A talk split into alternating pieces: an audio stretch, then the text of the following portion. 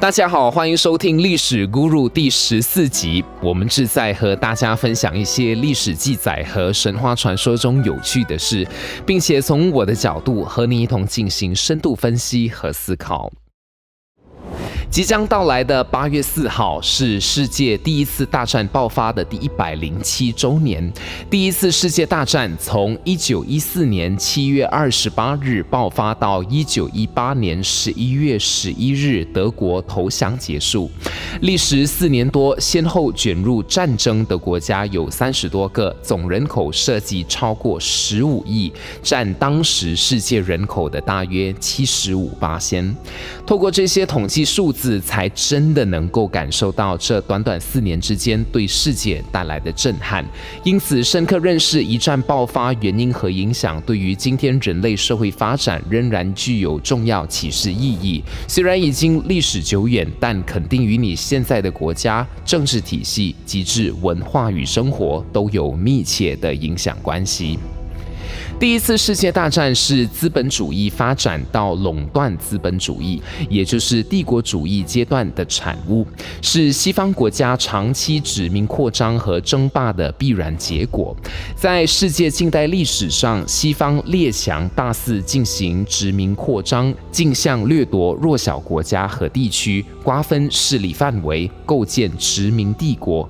在我们频道的第三集也略有提到，若你有兴趣，可以。重听参考，这其中大英帝国最为庞大。一战爆发前夕，其领土约占全面积的四分之一，帝国内人口也约占全球人口的四分之一。所有曾经被大英帝国统治殖民过的国家，如今就被列入共和联邦联盟之中。成员国家一共有五十四个。我本身所在的马来西亚也包括在内。换句话说，英国国民所敬仰的王室是世界上曾经四分之一人口的王。这也解释了为什么英文至今还是世界上最通用的语文。所以，当我旅行时，就有人曾经开玩笑说，一生一定要到访大英博物馆一次，因为世界上几乎所有珍贵的文物都被英国在占领时掠夺为己有，摆放收藏。藏在那里了，你认为呢？另外，法国也拥有庞大的海外殖民地，但后起的德国占领的殖民较少。帝国主义国家之间发展是不平衡的。后起国家随着实力不断加强，要求重新瓜分势力范围。老牌帝国主义国家为了维护既得利益，极力巩固既有优势。举个例子。马来亚和孟加拉都被大英帝国统治，但马来亚因为天然资源丰富，大英帝国极力发展基本建设，以达到经济上的最佳牟利。反观孟加拉，因为大部分的土地为沼泽地，大英帝国并没有太多的发展与建设，还因为贸易垄断的悲歌关系，造成了大饥荒，死了一千万个孟加拉人。帝国主义国家两大集团的形成，为第一次世界大战爆发准备了条件。一八八二年五月二十日。德国、奥地利、匈牙利帝国和意大利在维也纳签订了三国同盟条约。条约的核心内容是在未来战争中，三国要相互支持。一八九四年，法国与俄国签订了针对同盟国的军事协定，规定一旦同盟国，特别是德国对任何国家发动进攻时，另一国要立即给予支持，协助德国作战。英国在二十世纪初放弃了。光荣独立的政策，积极结盟，并于一九零四年和一九零七年分别同法国和俄国签订了英法协定和英俄协定。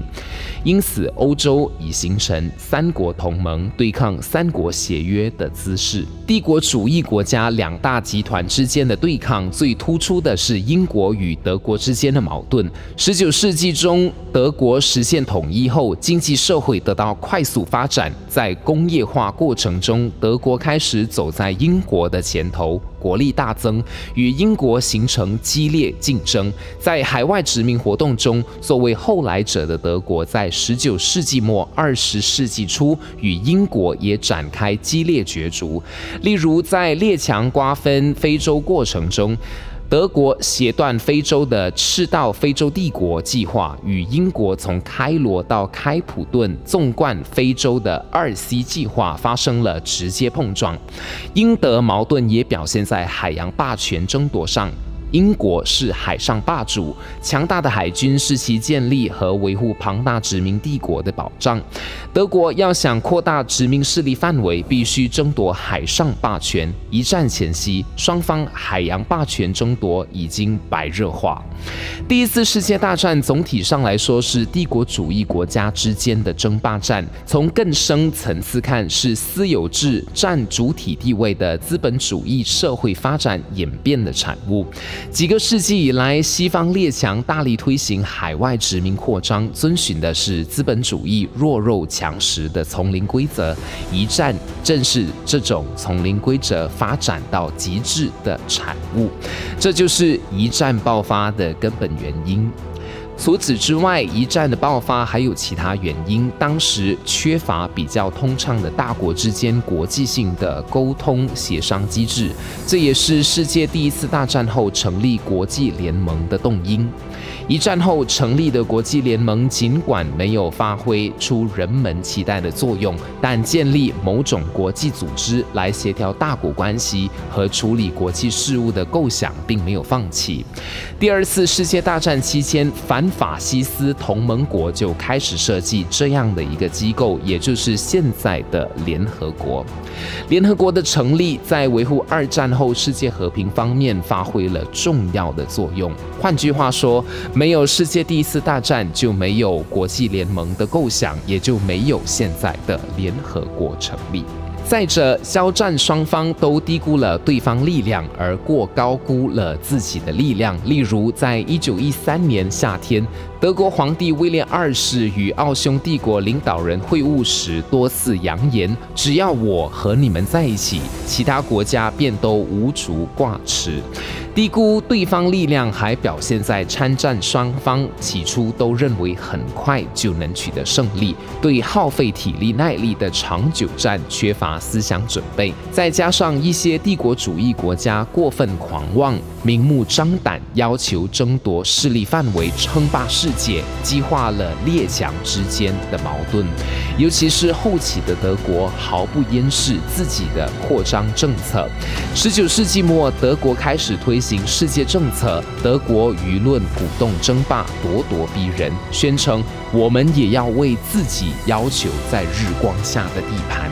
德国的世界政策与日不落帝国英国必然发生冲突。德国误判了国际形势，以为英国不会为了塞尔维亚向自己开战，而学者们的研究揭示，英国企图诱使德国发动战争，使德国承担战争责任，并通过战争击败德国这个国力日益增强的竞争对手。在奥匈帝国准备进攻塞尔维亚的紧急关头，俄法正在准备开战，英国则向德国表示要尽可能防止。大国之间的战争，并宣称如果发生纠纷，英国将尽力防止暴风雨。而实际上，当俄法与德国开战后，英国立即对德国宣战。